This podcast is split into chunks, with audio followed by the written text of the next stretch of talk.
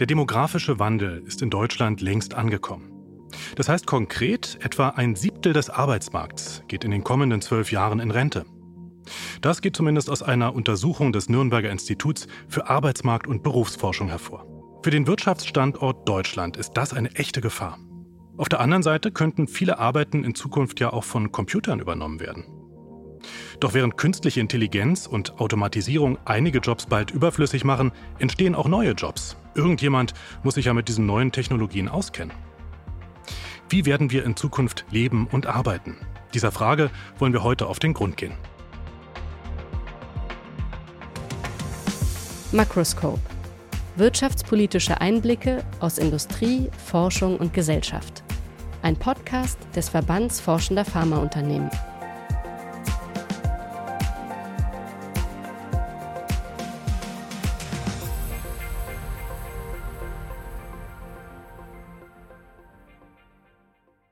Herzlich willkommen aus dem VFA in Berlin Mitte.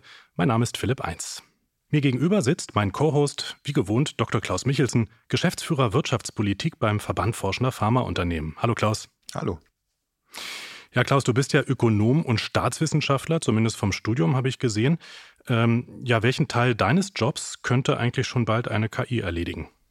Oh, das ist eine schwere Frage. Aber äh, in der Tat gibt es Potenziale auch für gerade geistige Tätigkeiten, sich da unterstützen zu lassen. Und so würde ich das auch beschreiben. Äh, sich unterstützen lassen durch neue Möglichkeiten der Recherche, neue Möglichkeiten, auch Dinge zusammenzuführen, die man vielleicht vorher mühselig äh, zusammentragen musste. Ähm, das lässt sich dann durch künstliche Intelligenz, durch Computer mittlerweile relativ gut machen. Äh, wichtig ist allerdings, dass man darauf schaut und schaut, ob das richtig ist. Und das ist genau die Kompetenz, die man dann entsprechend auch nochmal einbringen muss. Man muss prüfen, hat die Maschine, hat der Computer, hat, der, äh, hat die künstliche Intelligenz äh, da die richtigen Zusammenhänge erkannt. Und das muss man prüfen und äh, nicht ungefiltert rauslassen. Das heißt, das klingt jetzt so, dass eher so Assistenzaufgaben, dass die wahrgenommen werden könnten in deinem Bereich oder Datenauswertung vielleicht, bei Ökonomen stelle ich mir so vor, aber ähm, du musst da schon mal noch einen Blick drauf haben zum Schluss. Ja, gerade bei Daten ist, ist die Unterstützung von Computern und äh, Machine Learning-Verfahren enorm. Und da hat sich in den letzten 20 Jahren auch schon ganz viel verändert. Also die Rechenleistung, die dann auch die Möglichkeiten erst eröffnet haben, komplexe Modelle zu rechnen, auch Sprachmodelle zu rechnen, zu untersuchen, was sagen die Personen eigentlich, neue Datenquellen damit auch zu erschließen. Äh, Dinge, die man vorher einfach mangels äh, Kapazität nicht auswerten konnte, sind jetzt plötzlich auswertbar. Und äh, das sind interessante neue Möglichkeiten. Aber das ist eben der Punkt, diese künstliche Intelligenz lernt im ersten Schritt immer von Menschen und die Menschen müssen diese künstliche Intelligenz, die einen dann unterstützt und die dann Auswertungsmöglichkeiten eröffnet, äh, müssen die entsprechend intelligent machen. Und das ist die Aufgabe, vor der man dann künftig vielleicht verstärkt steht. Also Unterstützung, ja, zumindest für Ökonomen und Ökonominnen. Ähm, das kann man von der künstlichen Intelligenz, von Automatisierung in eurem Bereich erhoffen. Wie sieht es denn aber aus mit dem Fachkräftemangel? Kommt der auch auf euch zu? Der Fachkräftemangel wird auf alle Bereiche der deutschen Wirtschaft zukommen. Wir haben äh, jetzt ja schon die Situation, dass äh, wir in vielen, vielen Branchen händeringend nach Expertinnen und Experten suchen, die im Bereich Computertechnologien, neuen Automatisierungstechnologien, eigentlich das, wo man denkt, ja, da gehen die Leute rein, die möchten das gerne studieren. Das sind die Zukunftsberufe. Auch da haben wir jetzt schon eine große Knappheit und das ist einfach der, in Anführungsstrichen, Kampf um die knapper werdende Ressource Mensch und das wird sich in den nächsten Jahren zuspitzen, wenn nämlich ganz viele Stellen frei werden, die wieder besetzt werden müssen. Also der demografische Wandel ist jetzt noch nicht ganz richtig stark spürbar, aber in den Augenblicken, wo dann wirklich der Renteneintritt von vielen erfolgt, da wird man dann merken, okay, wir haben ein echtes Problem und das äh, muss man dann lösen. Da kann dann auch Automatisierung, KI eine Rolle spielen. Ich habe natürlich auch mal für meine Branche geguckt, also die Medienbranche. Eine Zeit lang war es ja eher so, zumindest gefühlt, wenn es mit dem Studium nicht so richtig geklappt hat, wirst du entweder Taxifahrer oder Journalist. Ähm, ja, es gab einfach wahnsinnig viele, die in diese Branche reingeströmt sind, aber ist inzwischen auch nicht mehr so. Ja, also es gibt mittlerweile auch hier einen Fachkräftemangel. Es gibt sogar eine Studie, die sich das genauer angeschaut hat. Im vergangenen Jahr, da haben deutlich mehr Unternehmen in der Kreativbranche Mitarbeitende eingestellt als Personal abgebaut. Und besonders beim kreativen Personal, da wird der Arbeitsmarkt immer enger. Personalnot am Filmset also, ist das überraschend? In gewisser Weise ja, aber wenn man bei, auf den zweiten Blick dann schaut, vielleicht nicht, weil das ja auch Berufe sind, die bestimmte technische Voraussetzungen haben und da konkurrieren dann eben andere Bereiche. Also Leute, die dann eben vielleicht eine äh, Ausbildung in den Medienbereichen äh, gemacht haben, auch vielleicht eine technischere Ausbildung äh, und dort nicht gebraucht wurden, haben sich ja Alternativen gesucht. Und dann haben sich dann eben andere Unternehmen dieser gut ausgebildeten Kräfte äh, bedient. Äh, und das findet dann jetzt in der Form nicht mehr statt, sondern äh, da geht's dann, ja, da wird dann plötzlich der Kampf viel, viel härter und äh, das überrascht dann an der Stelle dann doch nicht mehr. Wenn wir jetzt aber auch hier die KI mal anschauen, also ChatGPT und andere ähm, KIs sind ja sehr stark, wenn es um kreative Leistung geht. Ja, also Texten von Skripten, Werbeslogans, solche Sachen. Moderiert diesen Podcast hier auch bald eine KI? Ich kann mir das nicht vorstellen. Man muss ja. ich bin froh. man muss ja auch äh, die Themen und die Relevanz von Themen beurteilen können. Und ich glaube, das ist äh, auch durch Unterstützung von KI vielleicht besser herausarbeitbar. Aber die Entscheidung, welches Thema ist denn jetzt wirklich relevant für uns und welche Debatte wird aktuell geführt und zukünftige Trends zu erkennen, zu sagen, ja Mensch, die Welt bewegt sich jetzt doch überraschend in andere Richtungen. Es kann ja auch sein, dass Dinge überraschend passieren. Ähm, Umweltereignisse stattfinden, andere Dinge die Welt plötzlich in ein anderes Gleichgewicht schieben äh, und äh, dann, dann hat die KI einfach noch einen Lernprozess vor sich, den wir aber schon beobachten können. Und deswegen braucht es auch immer das menschliche Auge und das Ohr. Könnte in jedem Fall spannend werden. Also ich glaube, das können wir schon mal sagen. Äh, lass uns mal eintauchen, etwas tiefer in die Arbeitswelt der Zukunft und mit dem demografischen Wandel beginnen. Der bringt ja schon heute viele Veränderungen, haben wir gerade schon gehört in der Ammoderation was genau zum demografischen Wandel eigentlich führt. Dazu habe ich ein paar Fakten. Deutschland wird immer älter. In den letzten Jahrzehnten hat sich die Geburtenrate verringert. Gleichzeitig ist die Lebenserwartung gestiegen. Statistiken zeigen, die Zahl der Seniorinnen und Senioren ist in den vergangenen 20 Jahren von 12 Millionen auf mehr als 18 Millionen gestiegen. Das hat zahlreiche Folgen für Wirtschaft und Gesellschaft. Mit weniger jungen Menschen, die in den Arbeitsmarkt eintreten, entsteht ein Fachkräftemangel. Bleiben Arbeitsplätze unbesetzt, führt das zu einem verringerten Wirtschaftswachstum. Eine ältere Bevölkerung bedeutet eine größere Belastung der Renten- und Sozialsysteme. Weniger Erwerbstätige müssen für eine wachsende Anzahl von Rentnerinnen aufkommen, was die Finanzierung der Sozialsysteme erschwert. Ältere Menschen haben oft andere Konsumgewohnheiten. Eine alternde Gesellschaft könnte zu einer Verschiebung in den Konsummustern führen, da ältere Menschen tendenziell weniger konsumieren. Darauf muss die Wirtschaft reagieren. Eine ältere Bevölkerung benötigt mehr Gesundheitsleistungen. Das stellt das ohnehin angespannte Gesundheitssystem vor Herausforderungen. Und der demografische Wandel kann auch die Innovationslandschaft beeinflussen. Weniger junge Menschen führen zu einem Mangel an kreativen Köpfen, Gleichzeitig braucht es neue Technologien, um die Bedürfnisse der älteren Bevölkerung zu erfüllen, zum Beispiel in der Pflege.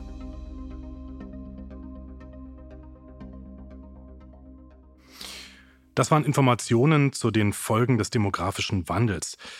Klaus, mehr Menschen in Rente, weniger Fachkräfte auf dem Arbeitsmarkt. Müssen wir bald schuften, bis wir 70 sind?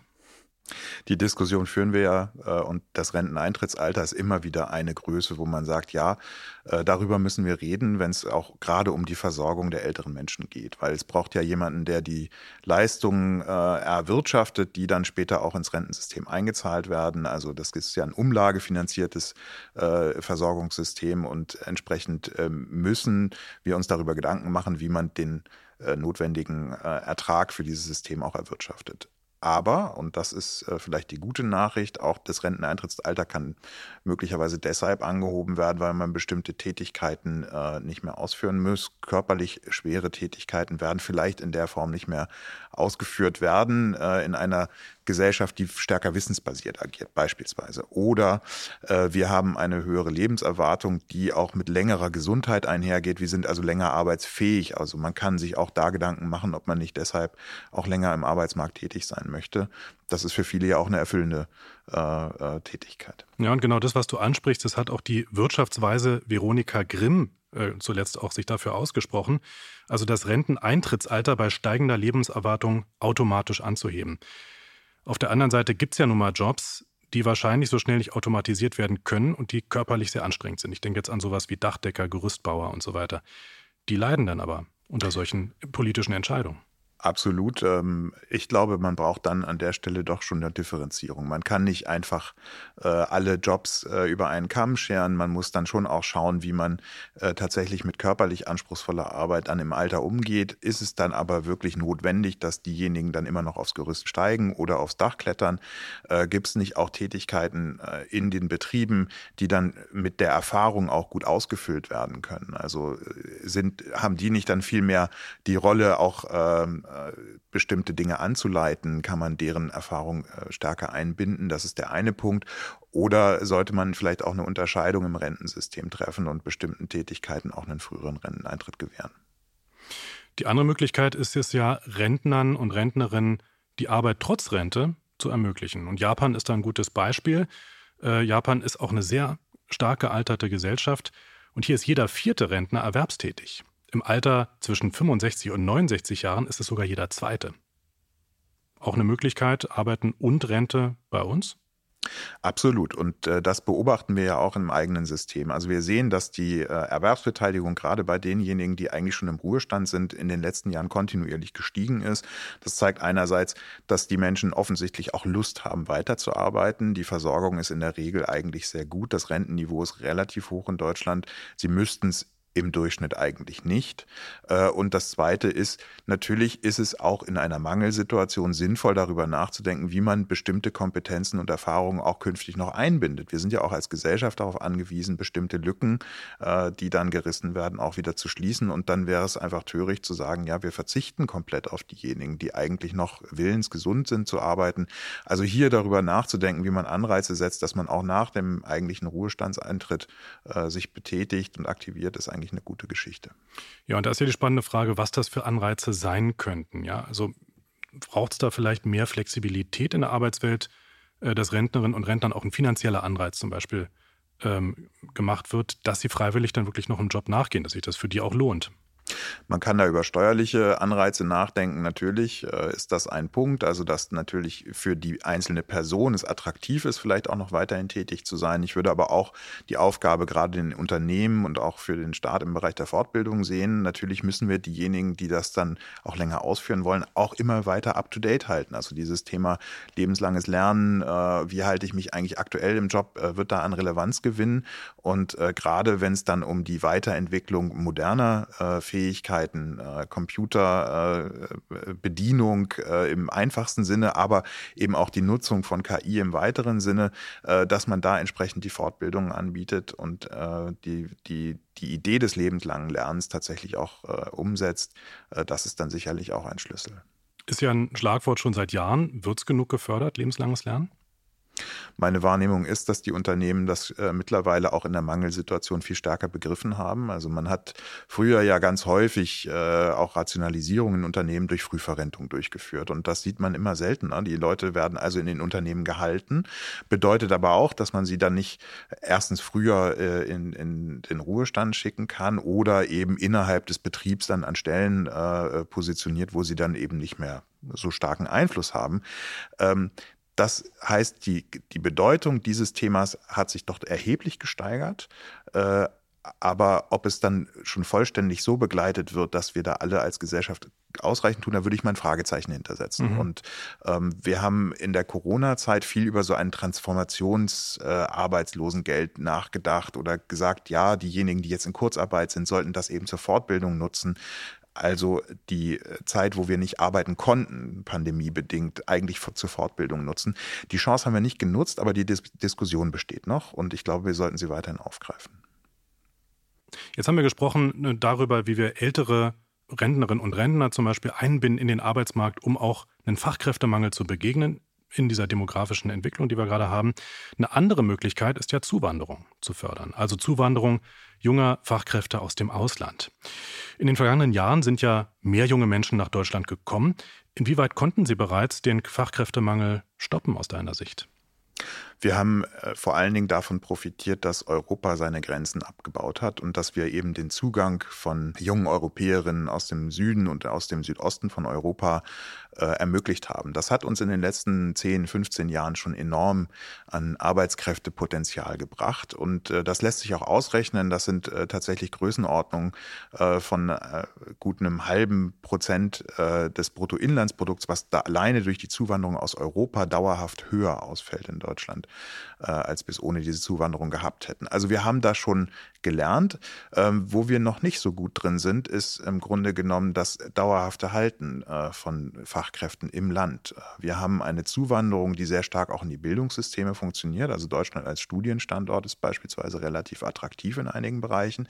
Aber diejenigen, die hier gut ausgebildet wurden, verlassen das Land dann äh, häufig auch wieder. Und ähm, da hat man eine große äh, Chance, im Grunde genommen, diejenigen dann auch für das Land zu gewinnen, die sich zumindest im Studium schon mal hier aufgehalten haben. Und ähm, da kann man, denke ich, noch mal viel stärker reingehen äh, und die, den Augenmerk vor allen Dingen darauf richten, wie schafft man es, die Leute, die schon hier sind, äh, auch länger dann im Land zu halten.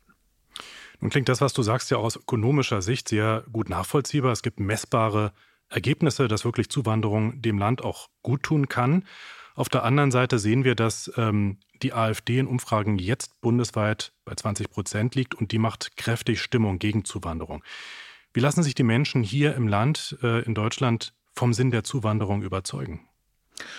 Ja, indem man zeigt, dass Integration gut funktionieren kann und indem man zeigt, dass man von äh, der Kreativität auch, das ist ein wichtiger ökonomischer Faktor auch, von kreativ, divers aufgestellten Gesellschaften auch davon profitieren kann. Und das ist äh, die, die große Herausforderung. Es geht hier also ein bisschen äh, um eine vernünftige Integration ins Bildungssystem, eine vernünftige Integration in den, äh, in den Arbeitsmarkt und dass Gesellschaften entstehen können.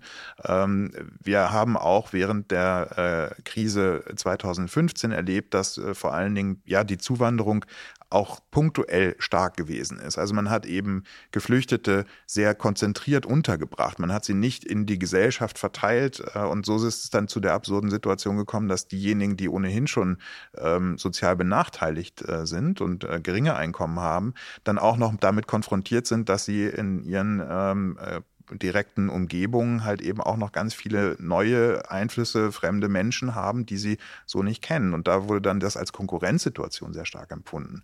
Und ich glaube, da hat man dann ähm, ja auch vieles, ähm, was gerade die Einwanderungspolitik betrifft, äh, viele sehr skeptisch gemacht. Und das äh, nochmal neu aufzusetzen und eben ein positives Bild von Zuwanderung und Integration zu bilden, das wird eine große Aufgabe sein eine große Aufgabe und auch eine schwierige Aufgabe angesichts der Zustimmung, die die AfD jetzt schon erhält, oder? Absolut. Und äh, da muss man als Gesellschaft beweisen, dass es eben auch funktioniert. Und äh, eben die Ängste, die dann vielleicht in Teilen der Wählerschaft äh, am rechten Rand existieren, äh, diese auch zu nehmen. Und äh, das ist etwas, was sicherlich einen Augenblick dauert. Nun haben wir seit der Corona-Pandemie auch viel Erfahrung mit Remote Work. Also ich kann arbeiten in Berlin für ein Unternehmen, das in München sitzt oder auch im Ausland. Könnte der Fachkräftemangel nicht auch durch Remote Worker aus aller Welt so ein Stück weit abgefedert werden? Passiert auch schon. Also äh, viele Tätigkeiten äh, in den Servicebereichen sind mittlerweile auch remote. Also äh, die einfachsten Tätigkeiten in Callcentern beispielsweise werden äh, von allen möglichen Orten dieser Welt auf, ausgeführt. Also die Globalisierung der Services äh, hat schon stattgefunden, auch der wissenschaftlichen Services. Also viel Beratungs- und Unterstützungstätigkeiten werden auch mittlerweile im Ausland durchgeführt. Äh, und das ist eine große Chance, auch dem genau zu begegnen. Da ist dann eine Internationalisierung notwendig äh, und auch eine Vernetzung international notwendig. Ähm, birgt natürlich auch Risiken. Aber äh, natürlich ist es eben für ein Land, was demografisch bedingt schrumpft, eine große Chance, sich da entsprechende Dienstleistungen auch einzukaufen. An welche Risiken denkst du gerade?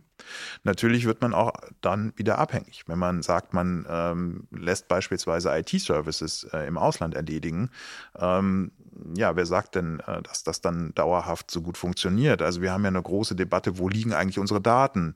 Und diese Debatte kann sich ja auch ausweiten, wo liegt eigentlich unser Wissen und unsere Kompetenz in verschiedenen technologischen oder im Bereich äh, Servicebereichen relevanten äh, Dingen, ohne die wir hier eigentlich nicht klarkommen. Und wenn man da äh, zu große Abhängigkeiten äh, aufbaut, dann ist das, zumindest wissen wir das jetzt spätestens seit dem Ukraine-Krieg, ist das möglicherweise von Nachteil. Also Vertrauen, aber auch ähm, ja so ein Gefühl, ich habe das, das läuft alles. Äh, das ist über eine Distanz wahrscheinlich schon schwieriger auszubauen. Das könnte ich mir vorstellen. Ja. Ein dritter Punkt, ähm, was man auch natürlich tun könnte gegen den demografischen Wandel, ist mehr Kinder bekommen. Und wieder mal ein Blick nach Japan. Dort hat die Regierung verschiedene Maßnahmen ergriffen, um die Geburtenrate zu erhöhen. Unter anderem gehört dazu auch, ähm, finanzielle Anreize für Familien mit Kindern zu setzen und mehr Unterstützung bei der Kinderbetreuung. Braucht es das auch in Deutschland? Mehr Unterstützung bei der Kinderbetreuung, mehr Anreize? Wir haben da ja schon einen Weg gemacht. Also die Einführung des Elterngeldes hat ja zumindest in einer Generation äh, schon deutlich dazu geführt, dass sich Betreuungsarbeit äh, deutlich stärker geteilt wurde zwischen den äh, Eltern. Äh, und damit einhergehend wurde ja auch der Ausbau äh, von frühkindlicher Betreuung beschlossen. Und äh, das wurde ja in großen Teilen auch schon umgesetzt. Auch da sind wir noch nicht am Ende ähm, und in der Vollausstattung angekommen. Da muss noch sehr, sehr viel getan werden. Aber man hat da zumindest den richtigen Weg erkannt. Und ich denke, äh, dass ist etwas, was der demografischen Entwicklung entgegenwirken kann. So, und äh, das Zweite ist, ich glaube, wir müssen auch über die Qualität der Kinderbetreuung sprechen. Wir wissen, dass die Renditen frühkindlicher Bildung extrem hoch sind. Also dort, wo eben die Bildungschancen auch tatsächlich ungleich verteilt sind von der Herkunft her, da eben frühzeitig zu investieren in die Ausbildung von Kindern, das ist auch ein Schlüssel, um demografischen Wandel zu begegnen, weil man dann insgesamt die, das Ausbildungsniveau einer Gesellschaft hebt. Und äh, das ist auch ein wichtiger Aspekt dabei. Blicken wir nochmal auf die Pharmabranche, ganz speziell auf die Pharmabranche. Ähm, wie macht sich der Fachkräftemangel, der demografische Wandel, wie macht er sich dort be bemerkbar? Die Pharmabranche äh, zahlt gute Löhne und Gehälter. Deswegen hat man in der Vergangenheit äh, auch immer gutes Personal und auch in ausreichenden äh, Zahlen gewinnen können. Das ist mittlerweile auch schwieriger geworden und das sind dann die typischen Mangelberufe im Bereich der IT, im Bereich der technischen Berufe, der Spezialberufe. Da haben wir große Schwierigkeiten, auch mittlerweile in der pharmazeutischen Industrie geeignetes Personal zu finden und stehen da in großer Konkurrenz. Und das ist die Herausforderung, der wir uns als Branche Branche auch stellen müssen. Ähm, in den Betrieben gibt es da unterschiedlichste Antworten darauf. Man beteiligt sich da äh, einerseits eben daran, äh, die Ausbildung zu verbessern, äh, Karrierechancen in den Unternehmen stärker aufzuzeigen und den attraktiven Arbeitsplatz anzubieten. Das ist ein Weg sicherlich, aber wir müssen natürlich insgesamt dann im Ausbildungssystem sozusagen die Pipeline besser füllen und die Ausbildungsberufe stärken, die wir uns wünschen und brauchen. Kommen wir mal von der alternden Gesellschaft zur künstlichen Intelligenz und Automatisierung, dem zweiten großen Thema, wenn wir hier heute über die Zukunft der Arbeit sprechen. Wie sehr die KI die Arbeitswelt verändert, das haben wir Sie mal selbst gefragt.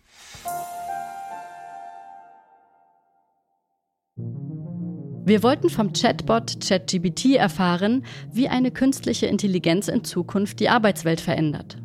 Kannst du uns die drei wichtigsten Punkte nennen? Natürlich, hier sind die drei wichtigsten Auswirkungen von künstlicher Intelligenz auf die Arbeitswelt. Automatisierung von Aufgaben. KI-Technologien ermöglichen die Automatisierung von wiederkehrenden, regelbasierten Aufgaben. Dadurch können Arbeitsabläufe effizienter gestaltet werden, während Mitarbeiter von monotonsten Tätigkeiten entlastet werden. Allerdings könnte dies auch zur Umstrukturierung oder zum Wegfall bestimmter Arbeitsplätze führen. Veränderung von Arbeitsplatzanforderungen mit dem vermehrten Einsatz von KI werden sich die Anforderungen an Arbeitskräfte verändern. Menschliche Fähigkeiten wie kritisches Denken, Kreativität, zwischenmenschliche Kommunikation und komplexe Problemlösung werden immer wichtiger. Arbeitskräfte müssen sich auf neue Aufgaben und Technologien einstellen und möglicherweise Umschulungen oder Weiterbildungen durchlaufen. Entwicklung neuer Geschäftsmodelle. KI eröffnet die Möglichkeit, völlig neue Geschäftsmodelle zu entwickeln. Unternehmen können KI nutzen, um innovative Produkte und Dienstleistungen anzubieten, personalisierte Kundenerfahrungen zu schaffen und Effizienzgewinne zu erzielen. Dies könnte zu einer verstärkten Dynamik in vielen Branchen führen und den Wettbewerb neu definieren. Werden durch künstliche Intelligenz also mehr Arbeitsplätze wegfallen als neue geschaffen? Es ist wichtig anzumerken, dass die Auswirkungen nicht zwangsläufig bedeuten, dass mehr Arbeitsplätze verloren gehen als neue geschaffen werden. Die langfristigen Auswirkungen von KI auf die Arbeitswelt hängen stark von politischen, sozialen und wirtschaftlichen Entscheidungen ab. Regierungen, Unternehmen und die Gesellschaft können Maßnahmen ergreifen, um sicherzustellen, dass der Übergang zu einer von KI beeinflussten Arbeitswelt sozial gerecht gestaltet wird. Dazu gehört die Förderung von Umschulungen, Weiterbildungen und die Schaffung eines Umfelds, das Innovation und nachhaltiges Wirtschaftswachstum unterstützt. Danke für die Auskunft. Gern geschehen. Wenn du noch weitere Fragen hast, stehe ich gerne zur Verfügung.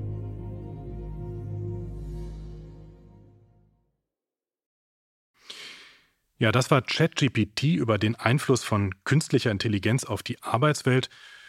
Eigentlich sind damit alle Fragen beantwortet, Klaus, und wir können jetzt Feierabend machen, oder? Ja, eigentlich schon. Und, äh, nein, es ist tatsächlich aber eine gute Zusammenfassung der Diskussion. Und das ist, äh, glaube ich, die große Stärke von KI äh, und gerade auch von ChatGPT. Man unterstützt dabei die eigene Recherche und hat schon wirklich gut zusammengefasste Ergebnisse. Und all das, was da jetzt thematisiert wurde, ist auch das, was eben in der ökonomischen Literatur dazu gesagt wird. Also wir haben eben die Chance, bestimmte Tätigkeiten zu ersetzen, äh, damit Ressourcen frei zu machen, um eben höherwertige Tätigkeiten oder andere Tätigkeiten auszuführen. Das bedeutet aber auch gleichzeitig, dass wir einen Strukturwandel innerhalb der Arbeitswelt haben und mit denjenigen umgehen müssen, deren Tätigkeiten in dem ersten Schritt dann durch eine künstliche Intelligenz ersetzt werden. So, und das eben als Chance zu begreifen und die Begleitung dessen wurde als zweiter Punkt ja auch von ChatGPT direkt genannt. Also es geht um die gesellschaftliche Gestaltung dieses Wandels und das ist dann die große Herausforderung.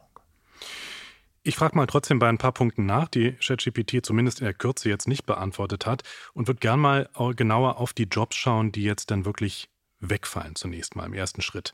Da gibt es nämlich eine Studie der Unternehmensberatung McKinsey dazu, recht äh, kürzlich erst veröffentlicht. Und die hat ergeben, in den USA könnten bis 2030 12 Millionen Menschen ihren derzeitigen Beruf verlieren. Und da sind betroffen vor allem einfache Büroarbeiten, aber auch Kassiererinnen und Kassierer, also Dinge, die sich automatisieren lassen, telefonische Kundenbetreuung und Produktionsarbeiten. Das ist natürlich die große Frage, was wird aus diesen Menschen?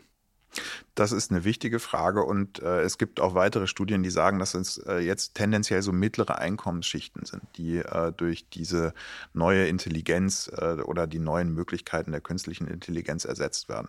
Das gibt einerseits äh, eine große Aufgabe auf, weil es viele Menschen sind, die da möglicherweise von betroffen sind. Andererseits ist auch eine Chance darin, weil diejenigen schon eigentlich ein ganz gutes Ausbildungsniveau erreicht haben in der Regel äh, und das weiterentwickelt werden kann. Also sie können zu besseren oder anderen Tätigkeiten Tätigkeiten weiter qualifiziert werden. Und ich glaube, das ist eben der äh, Schlüssel, um genau diesen Wandelprozess zu begleiten. Ja, weiter qualifizieren, klar. Ähm, ich gehe nochmal auf die Studie zurück. Da wird nämlich auch drüber gesprochen, was Berufe sind mit steigender Nachfrage.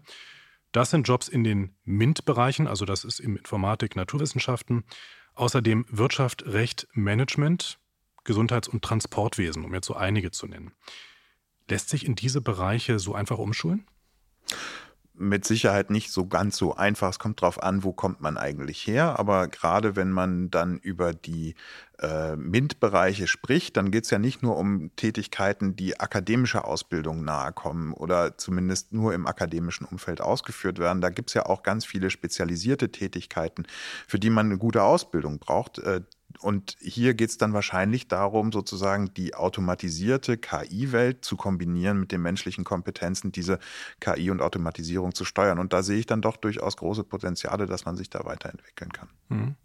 Das heißt also, unterm Strich ähm, geht es eher um eine Verschiebung ja, von Arbeitsbedarf.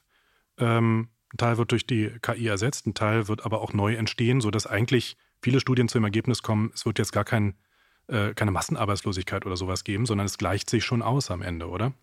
Die Studien, die mir bekannt sind, kommen zu dem Ergebnis, dass es sich ausgleicht, zumindest, äh, dass äh, die äh, Potenziale, die in der KI liegen, so groß sind, dass man eben am Ende sogar mehr Jobs haben könnte. Ähm, das kommt dann so ein bisschen darauf an, ob die Rationalisierung, äh, wie groß sozusagen die Rationalisierung ausfällt und wie groß die zusätzlichen Angebote werden, die mit KI verbunden sind, weil das schafft ja auch ein zusätzliches Angebot an Waren und Dienstleistungen, zusätzliche Möglichkeiten, in denen Tätigkeiten ausgeführt werden können. Der Kuchen wird also insgesamt größer. Und äh, die Frage ist eben, äh, wie stark ist sozusagen dieser angebotsinduzierte Nachfrageimpuls, der sich daraus ergibt. Blicken wir mal etwas genauer auf die Branchen. Mindestens die Hälfte der Unternehmen insgesamt sagen, wir wollen KI für uns nutzen, wir wollen die Möglichkeiten von KI für uns nutzen. Es gibt aber auch Branchen, jetzt im Bereich Information zum Beispiel, da sind es mehr als 80 Prozent, die sagen, das könnte interessant für uns sein. Welche Branchen sind hier noch besonders im Fokus aus deiner Sicht? Also überall dort, wo Wissensbasierung jetzt schon eine große Rolle spielt, dort kann eben KI insbesondere eine, eine, eine Unterstützung sein. Wir haben ja schon eine große Automatisierungswelle erlebt und viele Prozesse im verarbeitenden Gewerbe sind mittlerweile automatisiert, aber auch diese lassen sich dann nochmal intelligenter steuern. Also auch da kann dann KI eine Rolle spielen, eine Digitalisierung dieser Prozesse eine große Rolle spielen. Ich glaube, das sind so die Bereiche, wo, wo sehr, sehr viel stattfinden wird. Physische Tätigkeiten lassen sich dann üblicherweise eben nicht künstlich intelligent ersetzen, sondern da geht es dann vor allen Dingen um die Koordinationsaufgaben vielleicht äh, der Betreuung, vielleicht auch der Pflege? Gibt es da Möglichkeiten im Gesundheitswesen, bestimmte Aufgaben vielleicht auch zu übernehmen? Also Beobachtungsaufgaben, nimmt die Person Medikamente beispielsweise regelmäßig ein, ähm, kann durch Menschen geprüft werden, kann aber eben auch durch entsprechende digitale Anwendungen erfolgen. Das heißt, ich denke mal an einen Handwerksbetrieb, ähm, da könnte sein, dass der Kalender und die Terminplanung von der KI automatisch übernommen wird aber die Handwerkerinnen und Handwerker trotzdem noch aufs Dach müssen, um das Dach zu verlegen. Das lässt sich ja so schnell nicht verändern, nehme ich an. Das lässt sich kaum verändern, auch wenn es 3D-Druck im Bau mittlerweile auch schon gibt. Aber der äh, entsprechend der physische Vorgang lässt sich durch eine künstliche Intelligenz kaum verändern, aber der Ressourceneinsatz besser und effizienter gestalten. Und das ist eben die große Chance. Also effizienterer Umgang mit äh, Ressourcen, äh, besserer Umgang mit Zeit, besserer Umgang mit Auftragsmanagement und, und Projektmanagement. Das sind dann vielleicht die Dinge, die da erfüllt werden können. Ja, klingt so, als hätte Handwerk dann doch noch goldenen Boden, auch in Zukunft, wenn es dann KI gibt oder mehr KI gibt. Ähm, du hast das Castro gerade angesprochen, Effizienz, äh, Automatisierung führt zu mehr Effizienz. Könnte ja auch bedeuten, wir arbeiten einfach alle weniger. Kommt durch KI die Vier-Tage-Woche für alle? Ja, man kann natürlich bestimmte Tätigkeiten ersetzen und die Produktivität so steigern, dass man im Grunde genommen denselben Wohlstand mit dem geringeren Mitteleinsatz äh, persönlich dann erreichen kann. Und das ist sicherlich eben auch eine Chance. Und wenn es darum geht, eben mehr Personen ins Erwerbsleben einzubinden, geht es ja auch genau um die Frage, wie kann ich eigentlich mein eigentliches Leben mit dem beruflichen äh, Leben verbinden. Und die Herausforderung, die wir ja versucht haben in den letzten Jahren über eine verbesserte Kinderbetreuung zu erreichen, nämlich über Betreuungsangebote, kann ja auch bedeuten, wir sind flexibler in der Arbeitswelt und das auch da kann KI und äh, kann auch eine digitalere und automatisierte Welt natürlich eine große Rolle spielen, weil es eben Flexibilität auch in vielen Bereichen ermöglicht. Mhm. Blicken wir auch hier mal beim Thema KI und Automatisierung auf die Pharmabranche. Ich habe es ja vorhin genannt. Produktionsarbeiten, auch die könnten sich in Zukunft stärker automatisieren lassen. Und äh, da denke ich ja auch an die Medikamentenherstellung. Was bedeutet KI, was bedeutet Automatisierung für die pharmazeutische Industrie aus deiner Sicht? Ja, da können wir ganz vorne anfangen in der Produktentwicklung. Also die Frage also, welche Produkte oder welche Wirkstoffe sind denn eigentlich geeignet, um bestimmte Krankheiten, bestimmte Leiden äh, zu heilen. Und da kann äh, künstliche Intelligenz, insbesondere aber auch die Verarbeitung großer Datenmengen eine riesige äh, Rolle spielen, weil wir dann einfach schneller äh, an erfolgsversprechende Kandidaten für Wirkstoffe kommen. Und das ist etwas, wo KI in der Forschung beispielsweise eine große Rolle spielen kann. Ähm, in der Produktion, Automatisierung, ähm, da reden wir ja ganz viel über künftig individualisierte Medizin, also auf den einzelnen Patienten, die einzelne Patientin zugeschnittene Therapien. Die werden augenblicklich ganz viel in so Manufakturprozessen hergestellt, wo viele, viele Menschen beteiligt sind. Und auch da kann dann eben eine Automatisierung, eine Skalierung dieser Produktionsprozesse dazu führen, dass wir eben diese Medikamente, die jetzt sehr teuer sind, auch viel günstiger produzieren können. Das ist also auch eine Chance für die pharmazeutische Industrie, einerseits mehr Therapien in den Markt zu bringen, zweitens die Therapien dann auch einer breiteren Gruppe von äh, Patientinnen und Patienten zur Verfügung zu stellen und äh, drittens dann entsprechend auch günstiger zu werden. Wir haben ja mit dem demografischen Wandel, mit dem Fachkräftemangel angefangen. Ich würde jetzt mit dem Fachkräftemangel auch gern enden. Meinst du unterm Strich, die KI könnte zumindest ein Baustein sein, um den Fachkräftemangel hier in Deutschland auszugleichen? KI ist da sicherlich ein Weg, äh, digitale Prozesse zu beschleunigen, äh, Planungs- und äh, Genehmigungsverfahren zu digitalisieren, zu beschleunigen, äh, dort, wo Menschen in den Unternehmen kreative Leistungen erbringen müssen, zu unterstützen und entsprechend diejenigen äh, äh, auszugleichen, die aus dem Arbeitsleben austreten. Das bedeutet aber gleichzeitig, dass wir investieren müssen. Das heißt, wir müssen jetzt die Voraussetzungen schaffen, dass dieser Wandel auch stattfinden kann. Und das ist üblicherweise nur dann möglich, wenn wir die technischen Voraussetzungen in den Unternehmen, aber auch in der öffentlichen Infrastruktur herstellen. Das bedeutet, dass wir eben im Bereich der Digitalisierung deutlich stärker investieren müssen in die Ausbildung junger Menschen, deutlich stärker investieren müssen in digitale Infrastrukturen physischer Natur aber eben auch äh, investieren müssen in die Daten, die selbst überhaupt in die Auswertung beispielsweise hineingehen können. Und da äh, gibt es auch noch großen Nachholbedarf in Deutschland, um überhaupt die Ressource zur Verfügung zu stellen, auf der KI aufbauend beispielsweise Forschungsaufgaben übernehmen kann.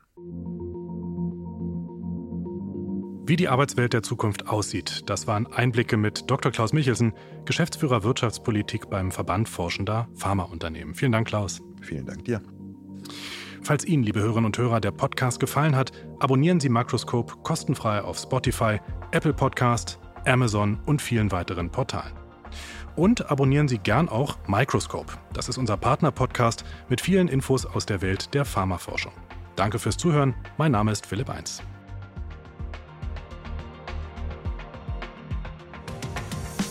Makroskop, ein Podcast des Verbands Forschender Pharmaunternehmen.